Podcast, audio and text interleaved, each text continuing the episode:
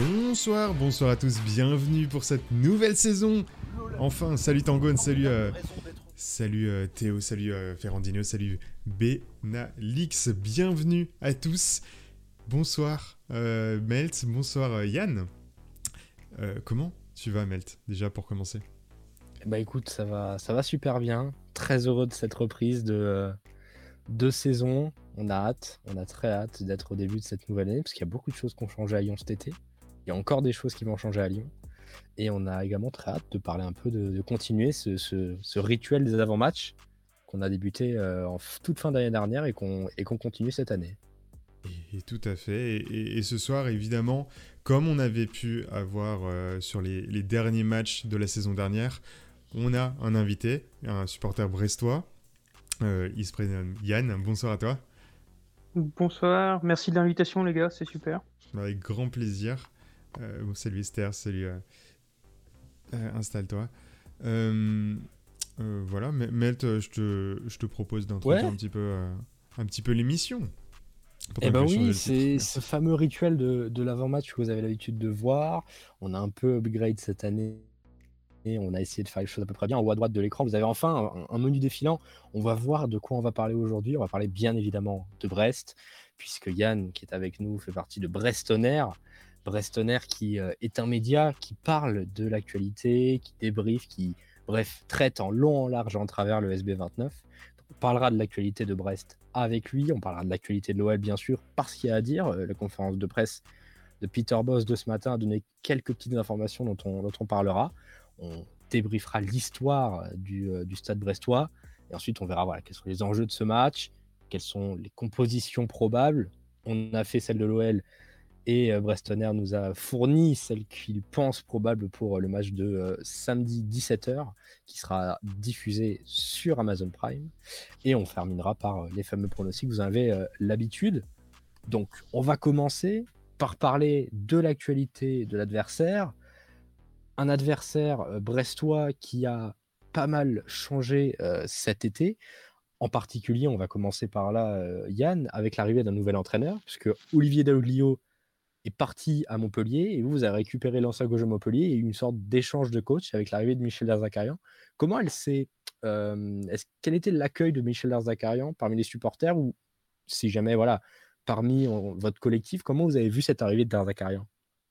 Il y a deux dimensions. La première, c'est qu'il faut pas oublier que Michel Carian arrive à Brest en ayant sauvé le stade brestois sur la 38e journée de Ligue 1 la saison dernière, puisque grâce à la victoire de Montpellier face à Nantes, Brest a évité les barrages, barrages qui, au vu de la dynamique brestoise, s'annonçaient quand même très compliqués. Euh, de notre côté, Michel Carian, au-delà de ça, a quand même été bien accueilli parce que c'est quelqu'un qui a une grosse expérience, qui a quand même ce mérite de n'être jamais descendu de Ligue 1, malgré des équipes assez limites, notamment du côté de Nantes. Oui. Mais ce qui fait forcément tiquer, c'est que Michel Carian, c'est un changement total de projet. Euh, vous l'évoquiez, on avait Olivier Daouglio juste avant, mais encore avant, c'était Jean-Marc Furlan. Donc, une certaine idée du jeu, une certaine idée du football qui nous, qui nous a fait vibrer, on va pas le mentir. Il y a eu des gros soucis aussi, et ça explique le départ d'Olivier Dalloglio. Mais à mon sens, moi, c'est une recrue qu'il faut faire. Enfin, c'est un changement qu'il fallait faire si on veut pérenniser le Stade Brestois en Ligue 1. Et j'espère qu'il y arrivera. Ouais, D- Derzakarian, c'est un coach très très expérimenté euh, qui, a, qui a vraiment, on va dire, enfin, Derzakarian, ça fait un peu, on va dire, c'est un nom qu'on a, qu'on a l'habitude de voir en Ligue 1. Je Mm. pense Ligue 1, bah, les coachs les plus euh, emblématiques, je dirais, par sa longévité et par son, son expérience, c'est Michel Derzakarian. Est-ce que dans le, dans le jeu, dans les premiers matchs amicaux, on a déjà vu un vrai changement dans la dynamique? On sait que Derzakarian avait fait pas mal de matchs dans une défense à 3 euh, l'année dernière à Montpellier. Est-ce qu'il a essayé d'inculquer certaines choses qui vont totalement changer Dalloglio? Est-ce qu'on a déjà vu des gros changements comme ça? Il a essayé, c'est-à-dire qu'il a notamment essayé de mettre en place son système en 3-5-2, mais ça n'a pas marché. Vraiment pas. Il a déjà changé de fusil d'épaule et s'est remis sur un 4-3-3. Donc ça, c'est peut-être la première grosse différence avec Olivier Dalvio, c'est qu'on a un coach qui est très pragmatique et qui a très vite changé de, plan. C'est-à-dire, il a vu que ça marchait pas, il s'est pas obstiné. C'est ce que Brest avait fait ces deux dernières saisons, s'obstiner. Après, on a aussi vu, qu'on le veuille ou non, euh, un axe vraiment marqué sur le travail défensif. qui n'a pas pour l'instant payé parce qu'il y a des gros manques individuels côté Brestois, on y reviendra plus tard. Euh, Brest a quand même pris, je crois que c'est 14 buts en préparation, alors qu'on a joué que deux équipes de notre niveau, trois avec les Espagnols de Majorque. Mais surtout, ce qui change, et c'est au final pour ça qu'il a été recruté, c'est l'état d'esprit.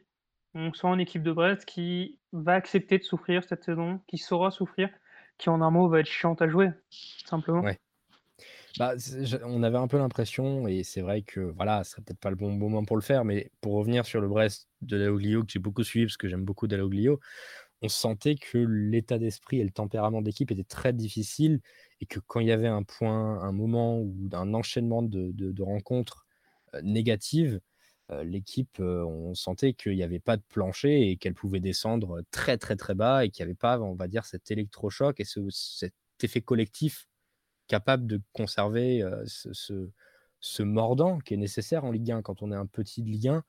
je ne dis pas ça pour manquer de respect, que ce soit à Brest ou à Montpellier, mais voilà, ça reste des clubs qui doivent avoir cette envie, plus, on va dire, encore que les top clubs qui peuvent se passer de cette envie-là avec des joueurs de grande qualité. Il faut qu'il y ait un vrai esprit collectif pour que ça puisse fonctionner. Et Dalloglio avait peut-être des difficultés à, ou était peut-être dans une fin de cycle. L'arrivée de Darzakarian aidera beaucoup à ça. Tu as parlé des, premiers matchs amicaux, du fait que défensivement c'était assez compliqué. à part Majorque, ça a été une, préparation qui a été essentiellement locale, puisqu'il me semble qu'il n'y a que des adversaires bretons pendant ces matchs amicaux. C'est ça, donc il y a eu deux amicaux face à d'autres équipes de Ligue 1, donc Nantes et Lorient. deux défaites relativement lourdes, c'est-à-dire on perd 3-1 contre Nantes et 3-2 contre Lorient, mais honnêtement, le match contre Lorient peut finir à 5-2, quelque chose comme ça. C'est vraiment notre pire match de préparation et le plus inquiétant. Et après, on a joué des petites équipes locales, donc Saint-Brieuc qui joue en National, Plabennec qui joue en National 2, et on a commencé par Guingamp. Autre petite équipe, hein, j'embrasse les supporters brestois, mais... Et voilà, pas, pas, très convaincant dans tous les cas, malgré des adversaires qui, à mon sens, ne sont pas à notre niveau globalement. Et, je, profite pour euh, remercier Nat Curie qui vient de, se rabonner. Merci oh, énormément à toi. Merci beaucoup. Et, euh, et puis tout à l'heure, euh, Théo qui, a, qui pendant l'écran l'écran d'attente, qui lui aussi s'est rabonné. Merci énormément de votre soutien. Et j'espère que vous passez un bon moment. Voilà, je te redonne la parole. On va enchaîner sur un, sur un, autre, un autre petit sujet, sur le mercato. Parce que voilà, on vous rassure, on parlera pas de mercato à tous les avant-matchs, parce que étant donné que on fera l'avant-match de la 19e journée fin décembre et qu'on n'aura toujours pas parlé de ce club-là, on ne pourra pas parler du mercato à la 19e journée. On fera un petit point sur le mercato de chaque club qu'on affrontera et des avant-matchs pour les deux ou trois premiers avant-matchs. Donc là, on va parler bien évidemment de l'avant-match et du mercato de cette équipe de Brest. Brest qui euh, a, perdu quelques éléments, je dirais pas phares, mais a perdu des gros éléments. Alors, Personnellement, je pensais tout de suite à Gaëtan Charbonnier qui est parti du côté d'Auxerre, mais il y a également eu la grosse vente de Romain Perrault à Southampton. Euh, comment finalement euh, ce, mercato s'est organisé côté brestois? Ça a été et c'est encore un mercato qui est en train d'avoir lieu. Je veux dire, on a clairement encore des recrues qui arrivent. Marco euh, Bizot de, la, de la Z Alkmaar est arrivé il y a très peu de temps, il me semble. Oui, il est arrivé hier, tout à fait. Et de l'aveu même de l'entraîneur, il manque encore 4 joueurs. Et ça, c'est un, peu la spécificité de Brest ces derniers temps, c'est que, enfin, ces dernières saisons, c'est que le mercato est très long. Nos recrues arrivent presque au dernier moment. Euh, la seule chose qui nous fait peur, en fait, c'est un départ. C'est-à-dire que en l'état, l'effectif brestois est déjà très léger. Il y a une seule grosse valeur marchande, c'est Romain Fèvre, mais qui, on y reviendra, est assurément le meilleur joueur brestois pour l'instant. Et évidemment, si tu vends Romain Fèvre le 30 août, c'est compliqué de rebondir. Il manque 4 joueurs et honnêtement au moins 3 titulaires. L'équipe qu'on voit à Lyon aujourd'hui, ça ne sera pas du tout celle qu'on verra au match retour si notre mercato est réussi. Oui. Donc il faudra impérativement des, recrues. Côté départ, voilà, il y a eu le départ de, de Perrault, on l'a dit, le départ de Lasne aussi, qui est parti libre, je crois. Euh, non, alors Lannes est blessé, il s'est fait les croiser en fin de saison dernière. Il est en fin de contrat, mais il y a un accord à l'amiable qui fait qu'il sera avec nous en janvier. Oh, ok, ok, mm. intéressant. Intéressant, intéressant. Et pour ce qui est des recrues, voilà, le, peu qu'il y a eu, bien évidemment, on va parler de, de Yeri Uronen qui est venu remplacer euh, un petit peu au, pied levé euh, Romain Perrault. Il y a eu aussi l'arrivée, même s'il était déjà là, l'option d'achat obligatoire de Lilian Brassier de Rennes, si je ne pas de bêtises. C'est ça, tout à fait. Qui sera une recrue importante en charnière, puisque on avait eu l'habitude de voir Duverne en, charnière. Et là, ce sera probablement une charnière Brassier-Chardonnay toute la saison, si je, sous je parle sous ton, en tout cas, c'est celle qui démarrera la saison. On n'est pas à l'abri de voir un autre défenseur central arriver parce que Lilian Brassier est jeune, il y a du potentiel, mais il faut progresser plus vite que ce que ça ne fait aujourd'hui. Euh, mais en tout cas, c'est lui qui sera là face à Lyon. C'est lui qui devrait être là peut-être 2-3 semaines encore. À voir si ça sera sur la durée. Et, j'en profite pour euh, remercier Benji qui lui aussi vient de prendre euh, son abonnement. Merci énormément. Et dans le chat, Netcurie pose la question euh, si euh, Fèvre ne devait pas partir à Mönchengladbach Alors, il y a eu effectivement des, des contacts, ça c'est avéré, mais, et Grégory Lorenzi l'a dit assez clairement, il n'y a pas encore eu d'offre. Donc, tant qu'il n'y aura pas d'offre, sachant qu'en plus le club ne laissera pas partir à moins de 14-13 millions, ça ne bougera pas. Et c'est un peu tout ce qui bloque le mercato brestois, malheureusement, c'est qu'on n'a pas énormément de liquidité. Et tant qu'on n'aura pas vendu Romain Fèvre, on n'aura pas forcément de quoi les recruter cher. En tout cas, de quoi lâcher 2-3 millions. C'est à peu près la même chose à Lyon. Bon, c'est pas les mêmes échelles de grandeur, bien sûr, mais l'OL a, besoin de vendre. On parlera euh, un tout, tout, tout petit peu du mercato de l'OL dans les actus de l'OL juste après, mais on va pas trop se. se, euh, J'ai perdu le mot. S'y attarder. Voilà. Se précipiter. Et euh, voilà, se précipiter et du coup, voilà, juste petite, enfin petite information. Enfin, c'est pas une information, c'est oui, si. Grégory Lorenzi, quand je parle de Grégory Lorenzi, c'est votre directeur sportif. oui, tout à fait. Excusez-moi. Oui. Non, non, mais c'est histoire que tout soit que tout soit bien pour, pour tout le monde. On va passer aux dernières news vous concernant, donc les blessés, les suspendus, qui ne sera pas là pour le match de, de samedi du coup. Il y a des blessés de longue date. On a parlé de Lannes, on a parlé également de. de enfin, non, on n'a pas parlé, je crois, de. Euh, de ah! Christophe Herrel. Voilà, merci. Christophe Herrel, je cherchais le nom de quatrième défenseur. qui sont des blessés de très longue date et qui, eux, ne reviendront que, que très tard dans, dans la saison. Paul Lannes, oui. Christophe Herrel, c'est le mystère. Personne ne sait ce qu'il a. Ça fait six mois qu'il est blessé pour un bobo, mais c'est le mystère. C'est un sujet assez sensible au club. Hein. Il y a beaucoup de. On élude les questions sur Christophe Herrera. Alors, avant, avant qu'on ait trop avancé dans le live, on va un petit peu revenir, hein, faire un petit retour en arrière, parce qu'il y a, il y a Jaco dans le chat qui nous demande que, quel est le prix pour Bizot, ou Bizot, je ne sais pas comment on le prononce. Il parle de 1 million d'euros. C'est... Est-ce que tu sais le prix? Est-ce que ça a été communiqué par, par le club? Alors, c'est a priori effectivement 1 million d'euros plus quelques bonus. La question, c'est de savoir quel montant du bonus. Mais c'est bien 1 million d'euros, ce qui est une affaire en norme. Et si on revient sur les deux recrues brestoises, certes, il y en a peu. Mais en fait, la seule chose qu'on se demande en voyant Yere Ronen comme Marco Bizot arriver à Brest, c'est qu'est-ce qu'ils viennent faire là? Ce sont deux joueurs qui étaient à l'Euro et qui viennent signer chez le 17e de Ligue 1 de la saison passée. Donc sur le plan qualitatif, c'est deux recrues qui font indéniablement monter l'effectif en qualité. Ouais, et c'est ce genre de recrue-là, ce genre de joueur titulaire au final, capable de t'amener quelque chose, vraiment, c'est faire ce genre de joueur-là que doit encore se tourner Brest, de ce que j'entendais de la suite du mercato. Ça va être sur ce genre de recrue-là que Brest va travailler parce qu'il y a encore des titulaires à aller chercher, quatre, comme a dit Michel Lardacarian. Oui, c'est ça. Ok. On va passer aux actualités de, l'Olympique lyonnais. Je vais un peu donner aussi la parole à ta source, parce que je, me rends compte qu'il n'a toujours pas parlé depuis le début. après, voilà, je vous êtes euh, beaucoup plus euh, calé sur le sujet de Brest, euh, évidemment. On va parler bien évidemment de l'actualité de l'Olympique lyonnais. Alors, voilà, ce sera en une diapo, en une diapo très rapidement, très vite. Il y a à peu près Voilà, faire un petit peu le, le, le point sur tout d'abord à gauche de votre écran euh, quels sont les joueurs en forme, les joueurs à surveiller, les joueurs dont on aura une attention toute particulière, mais de toute façon on parlera des compos à la fin de, ce live, et également les absents. Alors les absents, ils sont encore toujours pas tout à fait identifiés, puisqu'il y a certains, euh, certaines absences qui ne sont pas totalement euh, officielles ou pas totalement sûres, en tout cas de sûr et certain. Bruno Guimaraes ne sera pas là puisqu'il est encore au JO et il est en finale, si j'ai pas de En bêtises. finale, totalement. Il est en finale, voilà, ça y est. Le Brésil est en finale. Et euh, Lucas Paqueta, alors, il a repris l'entraînement collectif aujourd'hui, mais voilà, il sera probablement pas titulaire parce que le temps de retour ne sera pas euh, suffisant. Voilà. Et, Puis Peter euh, Boss, ce matin, en conférence de presse, a dit qu'il attendait euh, une séance d'entraînement collective qui aura lieu demain, si, Oui. euh, si je me souviens bien, pour prendre la décision de si euh, Lucas sera dans le groupe euh, ou non. Donc, voilà. Ouais. C'est ça, Peter Boss qui a donné pas mal d'indications sur quelles seront finalement les, quelles seront les, euh, les, euh, les, les- les règles, on va dire, euh, la manière d'harmoniser le discours concernant les nouvelles blessures et comment on réintègre ces joueurs-là. Et ben, en résumé, c'est très simple. Si jamais le joueur ne prend pas part à l'entraînement de veille de match, il ne sera pas dans le groupe et il ne jouera pas. Il sera même, il sera, il sera en tribune. Donc voilà, ça au moins ça c'est clair.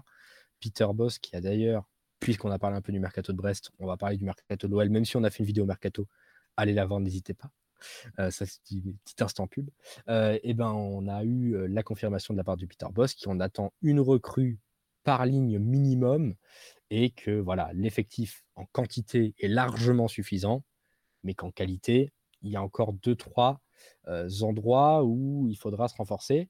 Euh, pour ce qui est, et pour revenir un petit peu plus sur, sur la suite et la trame de ce live, pour parler de Brest, on va parler des deux euh, jeunes qui ont une grosse carte à jouer. Vous les avez à l'écran, c'est Malo Gusto et Castello Luqueba, euh, qui sont deux très très jeunes joueurs qui ont 18 et 18 ans. Les deux ont 18, ou il y en a un qui a 19, je pense. J'ai pas vérifié les âges, je dis ça au pif, hein, je, me trompe probablement. Mais voilà, la jeunesse est à l'honneur avec Peter Boss.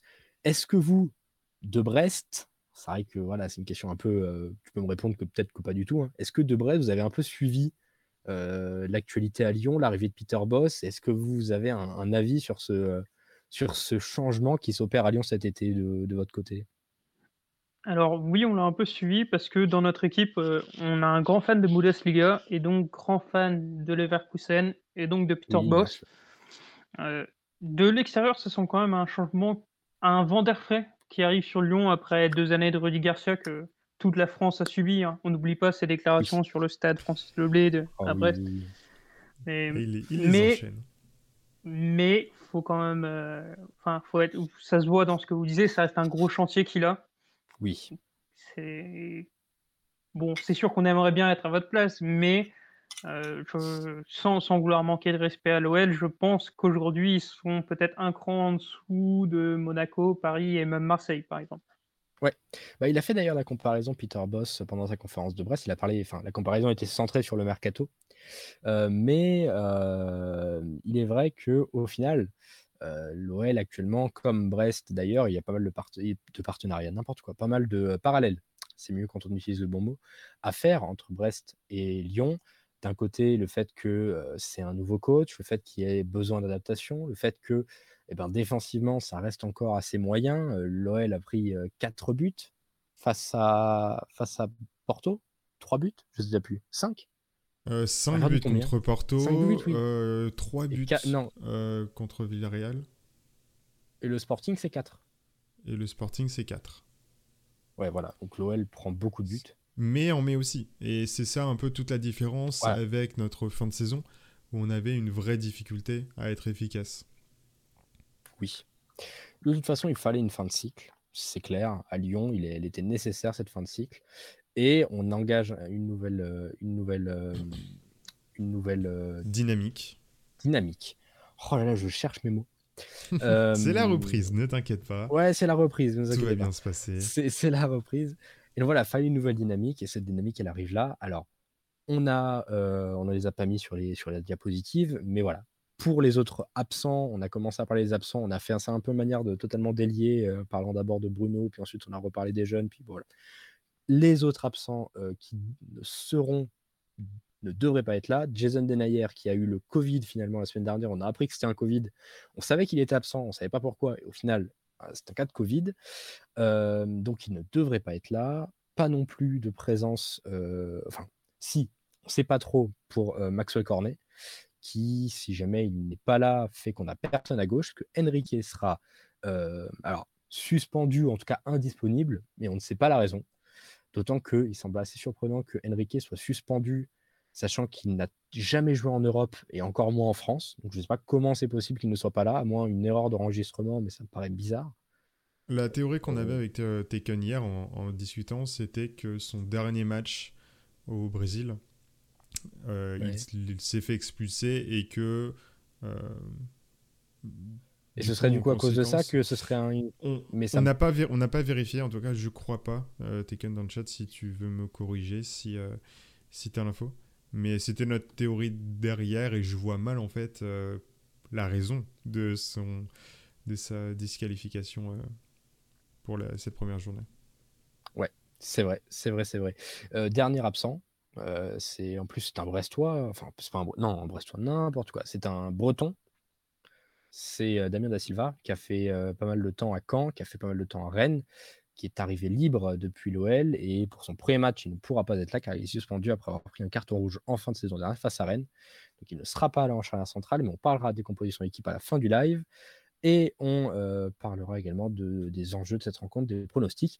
Et pour le moment, on passe à l'histoire de Brest qu'est-ce que déjà le Stade brestois? D'où est-ce qu'il vient? Comment on en est arrivé à ce club de Ligue 1 depuis 2019 que, que le club est remonté avec Jean-Marc Furlan qui a fait monter le club et est parti juste après avoir fait, monter le club. On va revenir à l'historique et revenir au tout début de, de l'histoire de Brest à la base, c'était l'Armorique de Brest qui a été fondée. Et l'Armorique de Brest a perduré jusqu'en 1950, où en 1950, on a le début du stade brestois, en tout cas de l'appellation stade brestois comme on l'entend. Brest, qui à la base était un club euh, catholique, euh, un club euh, clairement assumé religieux, puisque il faudra me corriger, mais je suis quasiment sûr de l'information. Le stade qui était à l'emplacement du stade Francis Leblay était un stade depuis qui n'existe plus, mais qui avait été construit par un abbé. Et donc voilà, Brest a un passé religieux qui va un peu dénoter de l'autre club. C'était un peu des clubs rivaux avec l'autre club dont j'ai oublié le nom, mais je veux pas dire de bêtises, mais il me semble que c'est le stade de Brest ou quelque chose du style. L'AS brestoise. De comment? L'AS brestoise. Voilà. Qui donc du coup est un club laïque. Tout à fait. Voilà. Et donc, du coup, il y avait cette opposition. On a l'habitude, enfin l'habitude, c'est pas le bon terme. On connaît la rivalité entre le Milan et l'Inter, avec d'un côté euh, un club de l'Inter créé pour accueillir les, joueurs euh, de l'international, les joueurs étrangers, alors que les joueurs italiens étaient réservés au Milan. Et ben là, c'est à peu près la même chose, qu'on parle pas du tout de, de nationalité, on parle de religion. Et donc en 1950, c'est l'union de plusieurs clubs brestois qui donne ce stade brestois que l'on connaît aujourd'hui. Ce stade brestois en 1950 est fondé et monte pour la première fois en Division 1 en 1979. Je pense que tu n'étais pas né, Yann. Non, non, non, non, absolument pas. C'était la première montée du club en, D1. Ça a été une, une, période faste de Brest. Cette année, c'est tournant des années, euh, des années 80, puis ensuite jusqu'à 1990. Ça a été les plus belles années brestoises avec l'apogée du club en 1987 et une huitième place au championnat de France, à l'équivalent de la, division 1. C'était, on va dire, les plus belles années de cette équipe brestoise. Euh, c'est dur, on va dire, euh, aujourd'hui d'en garder un, souvenir, parce que ça date déjà d'il y a assez longtemps. Et surtout, on, on, le dira juste après, mais le club a eu depuis une relégation administrative, est remonté, puis redescendu. Il y a eu de la division 1, de la division 2. Au final, on demande à quelqu'un de, lambda te dire que les plus belles années de Brest sont les années 80, c'est quelque chose, en tout cas personnellement, qui, ne serait absolument pas venu à l'idée. Oui, ça, se comprend totalement, même, même côté Brest, enfin même à Brest, je pense que vous le dites à des gens qui ne sont pas forcément initiés, ça serait assez surprenant. Et si on va même plus loin, si vous demandez à un lambda, si vous savez qu'il y a deux joueurs qui ont gagné la Coupe du Monde, qui sont ensuite venus à Brest, ils ne sauront pas non plus. Ils sauront qui sont-ils? On est, on est friand de cette anecdote-là en avant-match. Alors, le premier, c'est Julio César, donc un défenseur central brésilien. Bien sûr. Et, et, le deuxième, son nom m'échappe. Euh, C'était un, un, Brésilien également, mais son nom m'échappe là malheureusement. Je, il n'a pas autant marqué en tout cas que, que Julio César, mais puis même des grands noms de la D1 de l'époque, c'était quand même euh, Roberto Cabanas, Drago Vabec, deux personnes qui ont aujourd'hui leur, leur visage sur la façade du stade Francis Leblay. Mais c'est aussi paradoxalement ce qui a peut-être tué le Stade Brestois de l'époque. C'est une sorte de folie des grandeurs, puisque tu l'as dit, c'est la première relégation administrative en France, c'est le Stade Brestois. Avec du recul, c'est la toute première. Oh là là. La ah toute, toute première. Et avec du recul, c'est assez logique. Euh, vraiment, le président François Yvinec avait eu la folie des grandeurs, l'idée de faire de Brest un, un grand de France. Il en était pas forcément loin, mais financièrement, ça n'a pas suivi, malgré un centre de formation qui, à l'époque, était dans les meilleurs français. Hein. On pense à Corentin Martins, David Ginola, Patrick Le Guen, Patrick Colter, euh, Paul Le Guen. C'est des joueurs qui viennent de Brest, et ça aussi, on a tendance à l'oublier, malheureusement. Vous avez eu Bernard Lama, Stéphane Guivarch, même si c'était plus tard. Oui, euh, tout à fait. qui ont aussi joué euh, au club. Et ça va nous permettre de faire une petite transition, parce qu'en plus, j'ai trouvé une photo de lui. Bon, il a fait qu'un an au club, mais voilà, il a joué à Brest. Et ça a permis de faire un peu la transition avec le début de la renaissance du club, comme on le connaît, un club, on va dire, assez moderne en, 2004. Euh, l'arrivée pour un an d'un certain Franck Ribéry, qui a fait un an à Brest. On, l'oublie parfois, mais Franck Ribéry a fait un an à Brest avec cette équipe brestoise qui renaît au début des années 2000 et qui, depuis, euh, on va dire, navigue entre Division 1 et Division 2. Tout à fait, un Stade Brestois qui a traîné un certain temps dans les divisions amateurs et qui est remonté en Ligue 2 justement l'année de Franck Ribéry.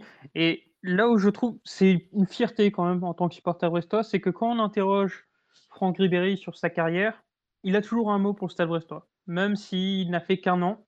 Et quelle année Et il a toujours un petit un mot pour le Stade Brestois, il a toujours un mot pour son ami Jackie Legal qui, est, qui était intendant au Stade Brestois, qui a été speaker. Enfin, c'est assez plaisant de, de voir qu'un joueur de cette trempe-là garde Brett dans son cœur. Et évidemment, ça alimente tous les mythes. On l'a déjà eu l'été dernier, cet été. C'est tiens, est-ce que Franck Ribéry viendrait finir sa carrière à Brest? On n'y croit pas, mais on aime bien se le raconter. Oui, j'imagine, j'imagine vraiment. Et au final, le club, depuis euh, est, en Ligue 1, va stabiliser. C'est un bien grand mot, mais euh, est en Ligue 1 depuis 2019 et donc cette montée par, par Jean-Marc Furlan. Euh, tu, tu l'as dit, c'est une, une, équipe qui va encore une fois cette année se battre pour rester en Ligue 1. Ça va être l'objectif cette année de rester en Ligue 1 finalement. Oui, oui, pour être précis, quand même, c'est le deuxième passage du Stade Brestois moderne en Ligue 1, puisqu'on était déjà là en 2010, en 2009, 2010, etc. Mais contrairement au premier passage, Brest cette fois a une vraie stature de club de Ligue 1. C'est-à-dire que quand on se compare à un club comme Angers, comme à un club comme Reims, en termes d'infrastructure, d'effectifs, on n'a pas à rougir. Chose qui n'était pas le cas en 2009. On faisait presque club amateur. Donc c'est représentatif des progrès faits par le club. Mais ces progrès-là, ils sont malheureusement conditionnés à un nouveau maintien. Donc forcément, c'est l'objectif avant tout. Même si c'est 17e à 38e journée, on va prendre. Bien sûr, bien sûr. Après, voilà, à niveau infrastructure, je, crois que Rudy Garcia n'est pas totalement d'accord, mais ça, c'est un autre sujet. On va parler de, de, quelques stars. mais il a pris toutes ses responsabilités. je me rends compte qu'on a sauté cette, catégorie parce qu'on était un peu dans la discussion. voilà. Juste avant, euh, juste avant euh, je tiens à remercier Zélias qui vient de sub.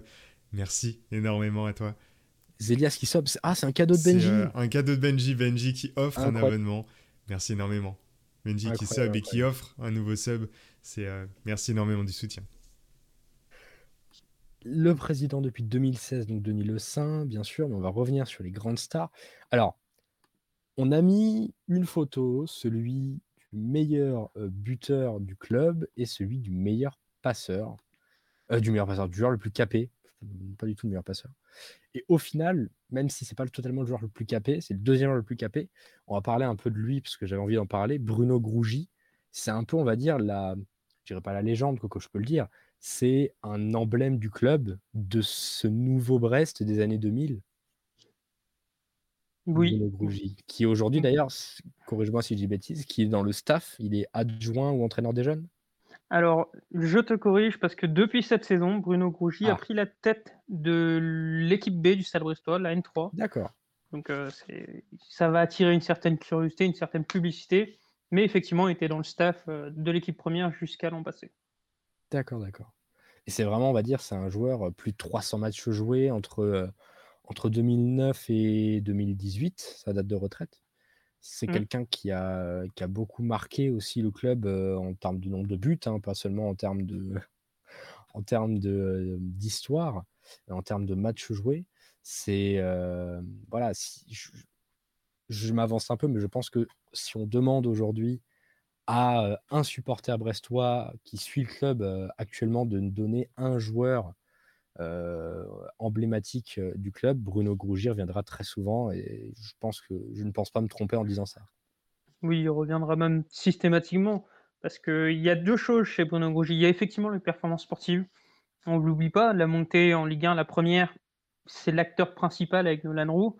Et la deuxième chose qui a vraiment marqué et qui, je pense, a fait la différence, c'est que quand le Stade Brestois est descendu, Bruno Grougy, il a eu des propositions pour aller ailleurs, pour rester en Ligue 1. Il les a refusés pour rester ici à Brest. Ça n'a pas été oublié, ça ne le sera jamais oublié. Et en plus, il a toujours eu une relation très proche avec les supporters. Donc, évidemment, idole. Évidemment. Il n'y a pas d'autre mot. C'est une, c'est une vraie idole de ce club et, euh, c'est vraiment un, joueur euh, cadre. Il a été capitaine plusieurs fois, je crois. C'était le capitaine, oui. Euh, il a dû faire peut-être six saisons capitaine, quelque chose comme ça quand même. Ouais, grand, grand capitaine. Voilà, je, vais, vais absolument pas mentir. J'étais persuadé que le capitaine allait rester à Belkebla encore cette année. Et au final, non, tu on m'a corrigé, on m'a redit que non, c'était Brendan Chardonnay qui était euh, le capitaine.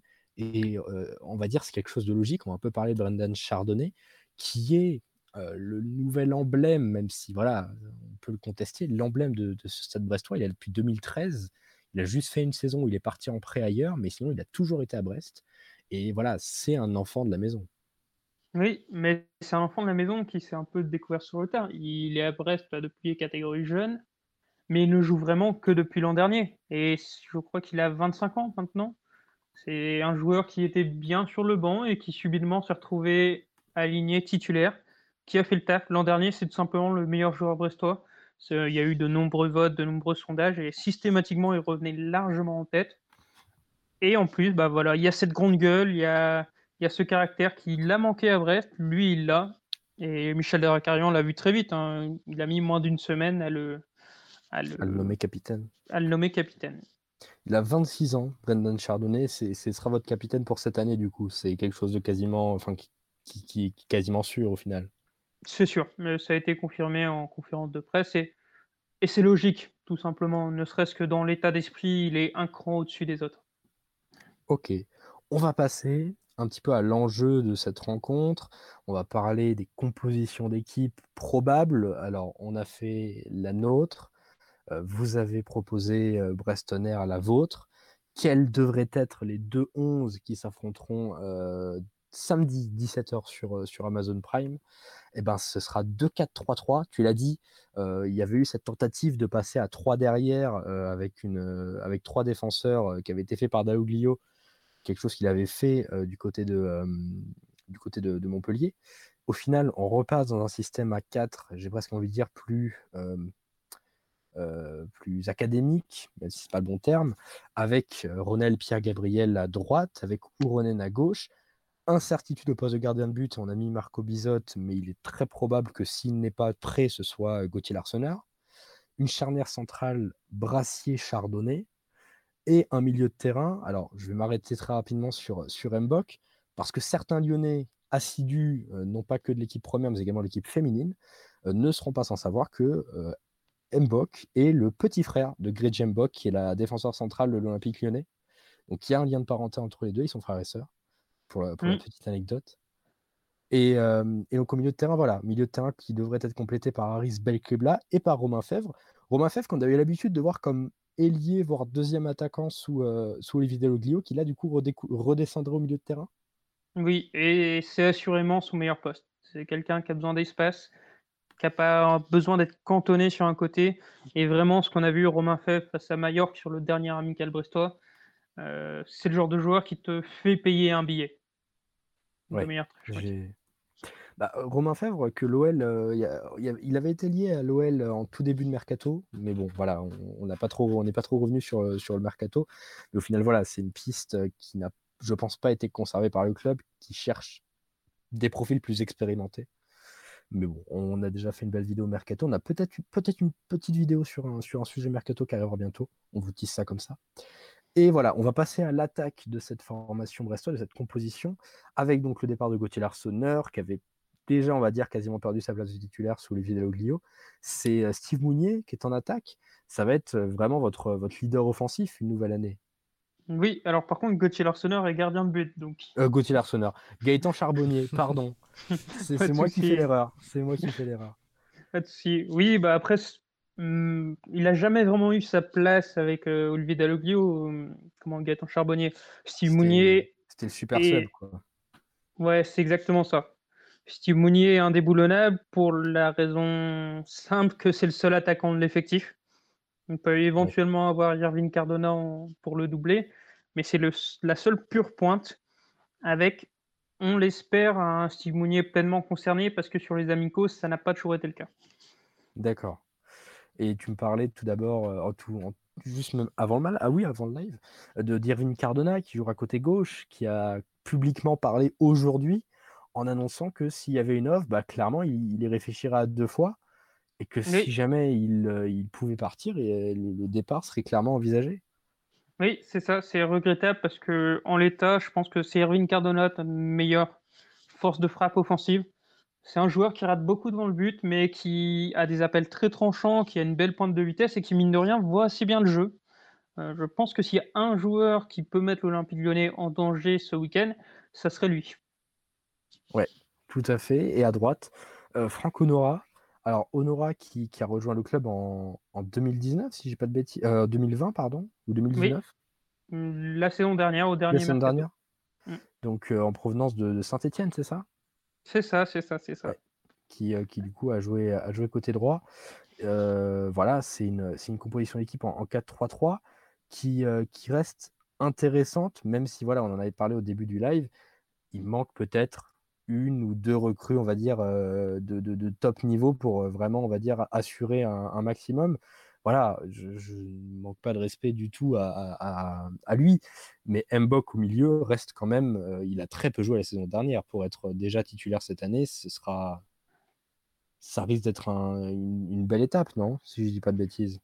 Bah, il a très peu joué la saison dernière, et quand il a joué, c'était franchement loin d'être convaincant c'est encore le cas sur ces amicaux, et vous l'avez bien cerné, moi c'est vraiment le joueur qui me fait peur, parce que de par son positionnement, c'est supposé être le joueur qui assure l'équilibre dans l'effectif oui. brestois.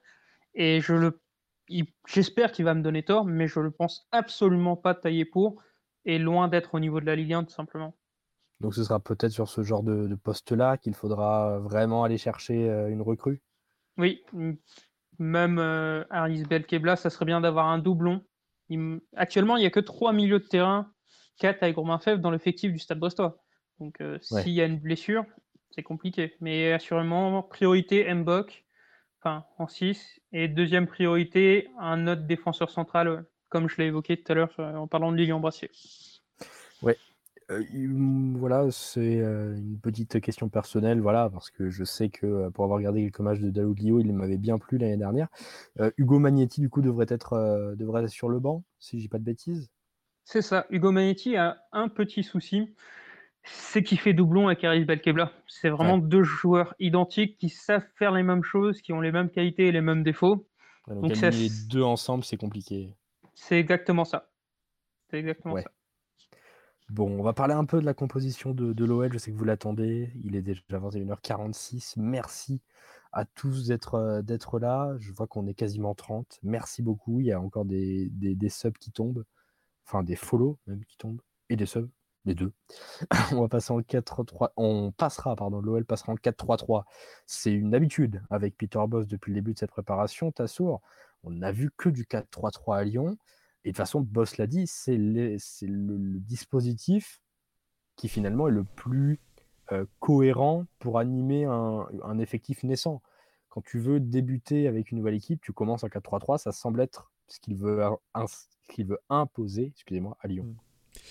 Il l'avait dit en arrivant, certes, il va commencer avec un 4-3-3, mais c'est aussi quelque chose qui pourra peut-être changer une fois qu'il connaîtra mieux les joueurs, et une fois que tous les titulaires en force pourront jouer. Je pense à un Paqueta ou un Guimarães qui est encore au JO. Euh, un gars 3-3 donc euh, qui, qui, qui comporte pas mal de, de pépites du, du centre de formation, de jeunes du centre de formation. Je pense à un, un Lukeba qui est, est, tout simplement apparu euh, sur, comme un, un potentiel joueur de l'équipe première pendant la phase de préparation, alors qu'il n'avait pourtant aucune prédisposition euh, Tout à fait. Euh, j'ai même envie de dire, c'est Loukeba n'était peut-être même pas prévu d'exploser dès cet été, car si Loukeba est là en tant que défenseur central, axe gauche, gaucher, et eh ben c'est surtout qu'il n'y a pas Abdoulaye Ndiaye, joueur qui vient euh, du. je ne veux pas dire de bêtises. Soit c'est lui qui vient du Guidar FC, soit c'est lui qui vient de, du, de Salzbourg.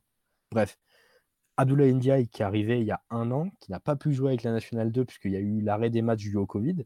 Il était devant Loukeba dans la hiérarchie, il avait même fait de l'apparition de quelques fois en, pro, de quelques groupes pro, il avait été là. Et au final, il s'est fait opérer euh, au niveau du ménisque, ce qui fait qu'il n'est pas là. Et au final, Loukeba, qui finalement intègre le groupe pro, c'était peut-être même pas prévu au final. Et c'est vrai que bah, c'est une vraie réussite et il est possiblement titulaire ce soir, de ce soir, samedi soir parce que Denayer n'est pas là, parce que Da Silva est suspendu, et on va dire il sera en balance avec Sinali Diomande. Euh, Loukeba d'ailleurs qui récupérera le numéro 4 euh, qui a été laissé libre par Lucas parti à Monaco. Et voilà, et du coup c'est une effectif très jeune, tu l'as dit, Loukeba qui sera probablement titulaire, Gusto côté droit qui pourra l'être, si jamais euh, il n'y a pas de Maxwell Cornet, ce qui ferait que Léo Dubois décalerait côté gauche, on a un milieu de terrain avec Maxence Cacré en numéro 6, Habib Keita et Oussama War pour compléter ce trio au milieu, et une attaque Cherki, Dembélé, Toko Ekambi, avec Toko Ekambi côté droit. Voilà, c'est une, une, équipe qui est sur le papier très inégale, on va dire, parce que d'un poste à l'autre, on retrouve un jeune de 18 ans qui n'a aucun match en pro, et juste à côté, tu as trouvé un Oussama War qui est déjà à sa quasiment sixième saison en professionnel à l'OL voilà, c'est un effectif qui est très élargi, mais qui parfois manque peut-être en, qualité. Quel est finalement le joueur que tu redoutes le plus, si on doit en citer qu'un seul, mon cher Yann alors ça va paraître un peu improbable comme réponse, mais Karl Toko Kambi. Parce que pour moi, Karl Toko Kambi, c'est un joueur, un bon joueur de Ligue 1 sans plus, qui n'a pas le niveau de l'Europe. Mais s'il y a un joueur qui doit mettre 15 buts contre des équipes de bas de tableau, à Lyon, pour moi, c'est lui. J'espère me tromper, mais Carl et Cambi. Carl et Cambi qui avait fait une, un début de saison euh, l'année dernière euh, vraiment euh, très très fort, qui s'était un petit peu plus calmé sur la seconde partie, mais il avait mis quasi, quasiment l'entièreté de, ses, de, ses, de sa quinzaine de buts pendant les six premiers mois du, du championnat. Oui. Donc, bah, Toko, on en a parlé un peu dans la vidéo Mercato, allez la voir bien sûr, petit, petit coup de pub. Ouais, x3. Non, mais c'est double ration. Euh, Toko, c'est un peu un profil assez atypique, puisque c'est le seul qui ait vraiment cette capacité à aller chercher euh, beaucoup d'appels, à prendre la profondeur, à toujours euh, être mm, un attaquant presque de rupture. Parce que ça va vraiment être le joueur qui va quasiment pas faire d'appel dans le cœur du jeu et qui va vraiment juste aller chercher à prendre la profondeur dès qu'il le peut. C'est un joueur dynamique qui met du punch. Et c'est un profil unique qu'on n'a pas sur euh, en enfin, qu'on n'a pas sur le banc, qu'on n'a pas euh, dans le groupe euh, lyonnais. Et si ce joueur retrouve l'efficacité qu'il a pu avoir à son arrivée à l'OL, ça peut être vraiment un titulaire en force, je, je pense. étant donné qu'il a fait une très bonne préparation, alors pendant que ma caméra s'est arrêtée, étant donné qu'il a fait une très bonne préparation, c'est la reprise. Pour moi, je vois très bien euh, un Toko titulaire sur euh, les prochains matchs à voir si le mercato fait parvenir une nouvelle recrue à son poste pour le, pour le concurrencer.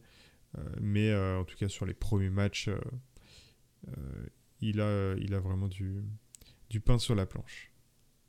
je, je, me permets peut-être juste une question rapide. Je pense que vous en avez parlé dans votre vidéo Mercato, mais est-ce que vous regrettez vraiment le départ de Jean Lucas? C'est une, une, vraie question et au final, on peut être déçu de le voir partir parce que c'est un potentiel. Euh, en plus de ça, voilà, Jean Lucas, c'est un peu un joueur qui concerne les deux clubs. Il a été prêté six mois chez vous. Et au final, quand on y regarde, avec du recul, est-ce que vraiment Jean-Lucas était un joueur nécessaire à Lyon? Oui et non. On le vend pour quasiment 12 millions d'euros à Monaco. Certes, c'est Monaco, c'est renforcer la concurrence, on peut, on peut le regretter, mais c'est un joueur qui n'a pas fait deux matchs titulaires à domicile.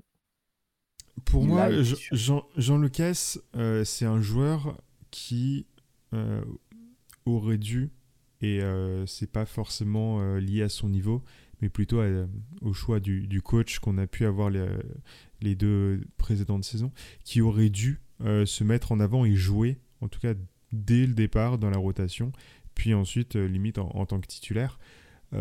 Il a quand même énormément de concurrence à, ses à, ses différents postes. Et, et, et il a besoin, je pense, d'un nouveau challenge. Euh, c'est c'est une perte pour l'OL parce que, euh, et c'est mon avis, et, sur Twitter, beaucoup de, supporters lyonnais euh, sont aussi de cet avis, c'est un joueur en devenir. C'est un, très bon joueur. à Brest, de mémoire, il était plutôt c'était plutôt un bon joueur. Il était euh, euh, titulaire. On était plutôt content de le voir partir, honnêtement. Euh, ah oui, d'accord. C'était, ouais, il a, il a pas eu un prêt très, très concluant. Il, a, eu deux, deux premiers matchs assez intéressants, et après ça a été très mauvais, on va pas se mentir, et surtout l'attitude ne collait pas. Peut-être que c'est le fait de jouer le maintien qui n'était pas fait pour lui, mais c'est pour ça qu'on est toujours très surpris quand on parle avec des Lyonnais de Jean Lucas parce que pour nous, ça a été presque la plus mauvaise recrue de la saison. Quoi. D'accord, j'avais absolument pas cet œil-là. Ok. Après, voilà, faut... c'est bien. Et c'est ça qui est, qui est intéressant, c'est d'avoir le regard de, de, quelqu'un qui suit le club. Et c'est vrai qu'on peut se dire, Jean-Lucas, au final, il a pas mal joué et il me semble que, que Deloglio l'avait testé pas mal de fois en sentinelle. Et c'était peut-être pas finalement le bon poste, c'était peut-être pas finalement un joueur qui avait besoin. Et de toute façon, le joueur ne souhaitait pas être prêté au début, il a été prêté parce que il ne jouait pas et parce que ne pas le faire jouer encore pendant six mois à ce stade-là de sa carrière aurait été préjudiciable pour lui. Et au final, c'est surtout suite au lobbying et au forçage, même si le terme, voilà, peut-être pas bon adapté, de Rudy Garcia. Et au final, voilà, c'est un joueur qui s'en va sans jamais rien avoir vraiment prouvé, que ce soit à Lyon ou ailleurs. Il part avec une plus-value de quasiment 4 millions d'euros. C'est un départ qui est dommage, encore une fois, parce qu'on a ce sentiment d'inachevé. Mais en même temps, c'est dur de se plaindre de son départ quand tu vois qu'en plus de ça, et ça permet de faire une petite transition, si jamais il doit s'en aller, il libère une place de relayeur dans l'effectif, alors qu'on est en pleine euh, en plein travail euh, de mercato, en plein mercato et qu'il y a plein d'hésitations sur est-ce que Samawar restera ou non. Peter Boss semble vouloir le conserver et preuve de ça, euh, il l'a nommé vice-capitaine euh, Tassour. Et d'ailleurs, on a même vu que le nouveau capitaine, oui, troisième capitaine. le second capitaine étant ouais, Moussa Dembélé. capitaine, c'est Dembélé. C'est Dembélé. Et du coup, voilà, le capitaine sera Léo Dubois. au final, ça a été un peu. moi, personnellement, je l'ai vu comme une surprise, cette nomination de Léo Dubois. C'est surprenant, mais en soi, Léo Dubois, euh, il a l'habitude de porter, euh, de porter le, brassard, en tout cas dans les différents clubs où il a pu, euh, où il a pu jouer, en jeune aussi, énormément. Et je pense que ça permet aussi de, à, Peter Boss de, redonner confiance à un Léo Dubois qui était en fin, fin, de saison un peu tiraillé, on va dire, par les supporters. Et puis là, avec son retour un petit peu plus tardif, puisqu'il était à, l'Euro, on le rappelle, avec l'équipe de France, on a, on a un Malo Gusto qui a fait de très très bons matchs. et dans la communauté lyonnaise, on était beaucoup à être, être d'avis de, mettre Malo Gusto plus souvent titulaire que Léo Dubois. Et, apparemment, Peter Boss est plus nuancé que ça. Donc à voir. Mais le, choix est fort. Bah, oui. Le choix est fort. Bah, personnellement, moi, je, l'ai tweeté. J'ai vu soit un peu comme un dernier baroud d'honneur finalement pour Dubois. C'est soit on lui file le brassard de capitaine, euh, il s'impose comme un leader et on espère que sur le terrain ça suivra. Soit ça ne marchera pas, que ce soit sportivement ou dans le leadership. Et pour moi, ça scellera définitivement que Dubois à Lyon euh, doit être de l'histoire ancienne et il partira l'été prochain. Je pense que de toute façon, le poste de latéral droit, comme il est actuellement, cette configuration avec un Dubois qui fait pas l'unanimité et un Gusto qui n'a quasiment, enfin qui a fait aucun match en pro comme doublure, et surtout le résultat d'une grande incertitude et d'un manque de liquidité pour pouvoir investir clairement dans ce mercato. Si Lyon avait 40 millions de plus dans ce mercato à dépenser, je pense très fortement que le poste de latéral droit aurait été un poste ciblé en premier lieu, comme le poste de latéral gauche d'ailleurs. Donc au final, voilà, Dubois est un peu là par défaut, comme on l'a dit dans la vidéo Mercato. Il est là par défaut et au final, il se retrouve avec ce brassard titulaire parce que c'est un peu le, c'est, on va dire, il, fallait qu'il y ait quelqu'un et personne ne faisait l'unanimité dans cet effectif-là. C'est-à-dire qu'aujourd'hui, je ne vois aucun joueur qui est légitime pour bourser le brassard. À la limite, Marcelo, et de toute façon, il n'est même pas vice-capitaine ou euh, troisième capitaine, il ne m'arrête pas du tout. Mais voilà, c'est très compliqué de sortir un capitaine de, cet effectif-là. Bon, avant que euh, on passe les, 22 heures et qu'on ait passé l'heure de live, on va passer à la dernière rubrique, à la rubrique pronostic. On va commencer par notre invité, bien sûr, Yann. Si jamais tu lui as donné un pronostic, ce sera plutôt dans quel sens? Quel est pour toi le résultat de ce match? Vous m'avez un peu rassuré dans le sens où je pense que Brest ne prendra pas une valise, mais je vois quand même victoire lyonnaise de Buzyn parce qu'il y a aussi l'élément retour au stade des supporters. Forcément, Lyon aura cœur à ne pas s'incliner dès le début. 2-1 pour Lyon. D'ailleurs, euh, pour, pour, faire la petite transition, euh, stade, euh, il n'y aura pas le, les Bad enfin le, le, groupe de supporters des Bad donc le Virage Nord, ont annoncé qu'il ne ferait pas de chant ni de banderole pour protester contre le pass sanitaire. Voilà. Bon. On a le plaisir de profiter du retour au stade grâce au pass sanitaire, mais les supporters boycottent le stade. C'est un concept. Et personnellement, je trouve quand même assez surprenant que le club se dit, enfin que le groupe de supporters se dise supportant et soutenant le club sans venir au stade. Mais bon, ça c'est un avis personnel. Et pour toi, Tassour, quel sera le résultat de cette rencontre?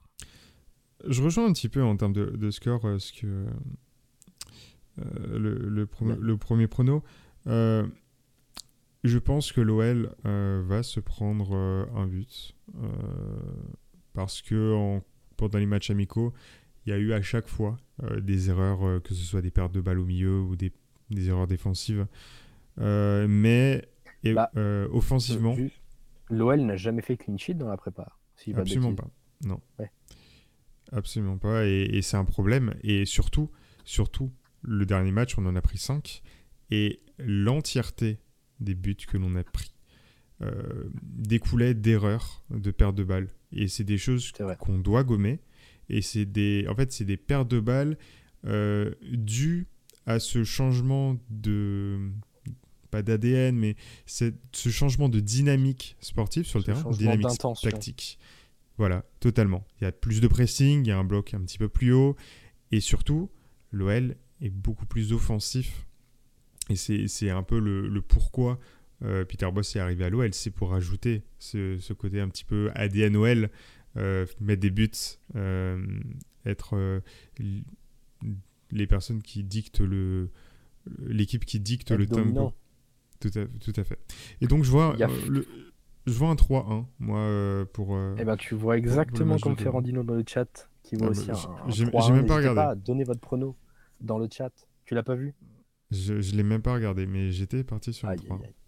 Sur un 3-1. Après, en- je sais pas si on donne les buteurs, mais Bah, euh, Allez, bon, c'est quoi On va faire une formule un peu spéciale. On va dire si vous devez donner un seul buteur un buteur.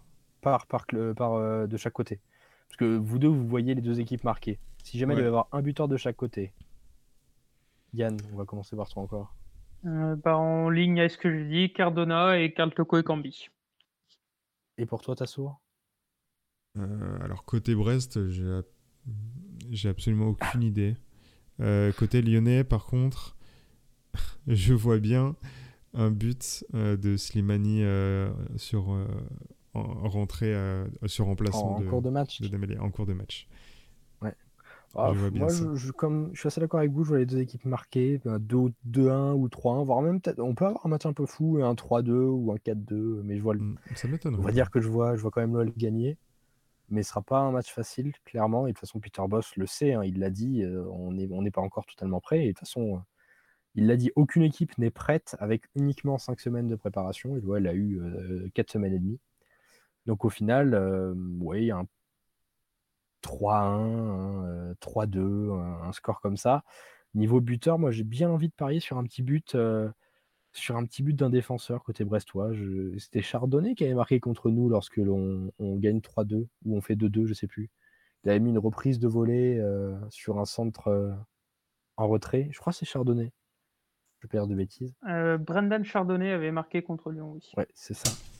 Et, euh, et pour Lyon, allez, j'ai bien envie de.